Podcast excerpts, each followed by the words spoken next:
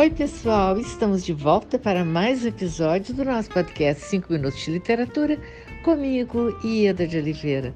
Gente, hoje nós temos o prazer de receber Cláudia Nina, que vai nos contar sobre o seu novo romance, Benedita.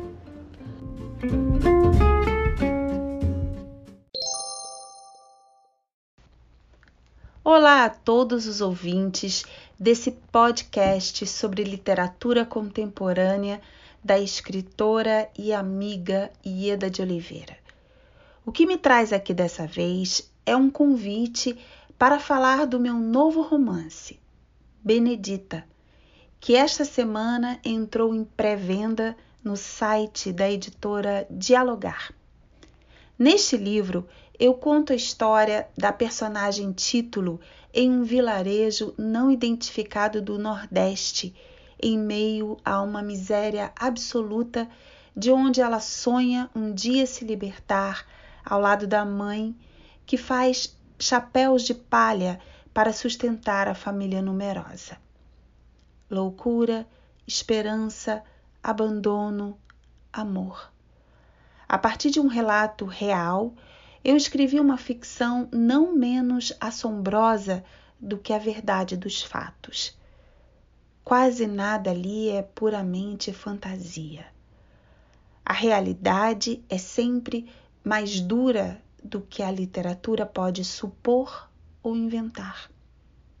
Há cenas muito fortes, alternadas com alguma possibilidade de lirismo e principalmente por uma esperança em movimento na tentativa de Benedita de sumir dali de uma vez.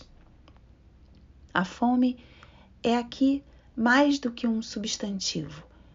É também, de certa forma, protagonista, pois assombra a vida de todos e anda pela casa feito gente, como eu digo em um trecho do livro. A menina cresce à medida que a história avança. A grande dúvida é se ela vai conseguir sair dali na direção do sonho ou não o romance é um trabalho bem diferente do meu romance anterior, Paisagem de Porcelana, e tem um trato com a linguagem mais enxuto e cortante para que o texto ficasse mais seco em simbiose com a paisagem. Espero que gostem de Benedita e queiram torcer pela sua redenção final. Eu separei um trechinho para ler aqui para vocês. A penúria seguia seu curso. Os chapéus de palha não davam conta. Quando a mãe fazia o bastante, não havia quem trocasse o produto pelo fubá ou peixe salgado. Mais sal do que peixe. Quando não havia o fubá, ela não tinha braços para trançar a palha. Estava cansada ou em surto. Quando tinha os braços, faltava palha. De qualquer jeito, faltava tudo.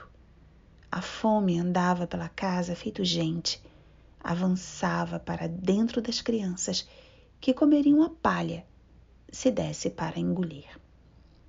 Um grande abraço a todos e muito obrigada.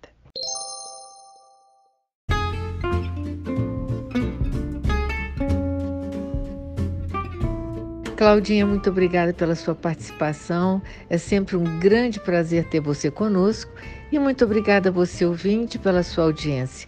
Aguardo vocês no próximo episódio do nosso podcast 5 Minutos de Literatura, onde estaremos sempre trazendo temas que possam enriquecer o seu olhar. Um grande abraço a todos e até lá!